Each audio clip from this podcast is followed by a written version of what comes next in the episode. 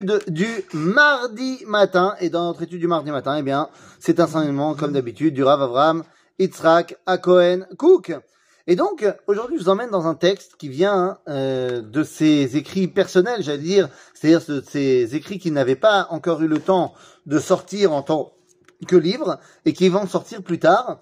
Et donc, c'est dans un livre qui s'appelle Meorot Areia, les fêtes du Rav Kook. Et donc, c'est un recueil, euh, enfin, c'est un livre dans lequel on a les recueils de toutes ces, euh, ces commentaires sur les différentes fêtes juives.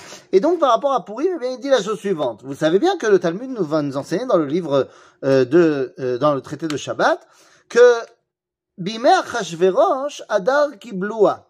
C'est-à-dire que Am a, re, a réaccepté la Torah à l'époque d'Achashverosh, donc de Purim, et chose qui n'avait pas été refaite depuis l'acceptation au Mont Sinaï. Seulement la différence, c'est que euh, au Mont Sinaï, Akadosh Baruch avait soulevé la montagne pour euh, nous faire un ultimatum, ou vous acceptez ou c'est la fin. Kafa alenu al. Or, à l'époque de Achashverosh, eh bien, on l'a accepté Beratson. Eh bien, le Rav Kook va nous expliquer qu'est-ce que ça veut dire que on l'a accepté Beratson bimei Achashverosh. Eh bien, en vérité, dès la sortie d'Égypte, la Torah a été acceptée Bikfiya. Alors, d'un côté, le, le- le Midrash qui nous parle de la montagne, mais en vérité, ça veut dire tout simplement que ben, le peuple juif n'avait pas vraiment le choix de faire la Torah. Je m'explique. À l'époque, eh bien, tous les peuples ont leurs lois et ne sont pas acceptés chez d'autres. Tu peux pas t'assimiler à l'époque, ça n'existe pas. Un Ben Israël, il est Ben Israël, il va pas aller chez les Philistins. Et s'il va chez les Philistins, il sera connu comme un temps un Ben Israël et personne ne va l'accepter.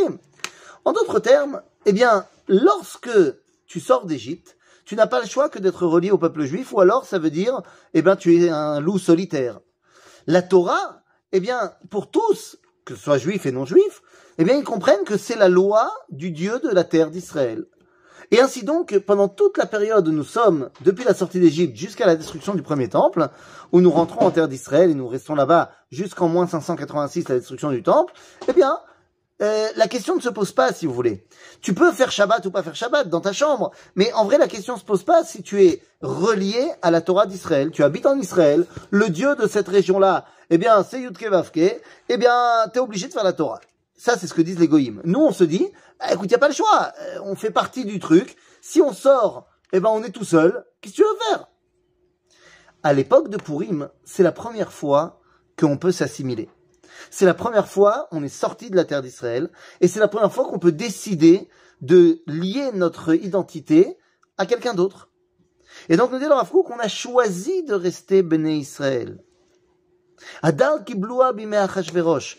Un, parce qu'on sait qu'on va rentrer en Eretz Israël un jour. Et deux, parce qu'on a choisi que malgré l'exil, eh bien on reste juif. Et ça, c'est le grand choix de Purim. Alors malheureusement, comme vous le savez, je l'ai déjà dit souvent, tout le monde n'a pas choisi, n'ont pas fait ce choix-là. Une grande partie des Juifs ont décidé, oui, de s'assimiler, et on les a perdus. Mais pour ceux qui ont fait le choix de rester dans le peuple juif, eh bien c'est ça qui a été dévoilé, Bechag à Purim. Nous sommes restés nous-mêmes, malgré les difficultés, et c'est peut-être ça aussi le mérite de notre génération d'être revenu sur la terre d'Israël après 2000 ans, on aurait pu très bien s'assimiler, eh bien on a choisi de rester membre à part entière du peuple juif. Ce que dit le Rachaim Akadosh, quel est le mérite du peuple juif pour avoir la Géoula? Eh bien le mérite il est simple, c'est qu'après 2000 ans d'exil, il y a toujours des juifs à sauver, alors qu'il aurait été tellement plus facile de s'assimiler. Le message de Rav c'est de dire que le choix de Purim est le choix fort de garder son identité, quoi qu'il arrive. À bientôt les amis.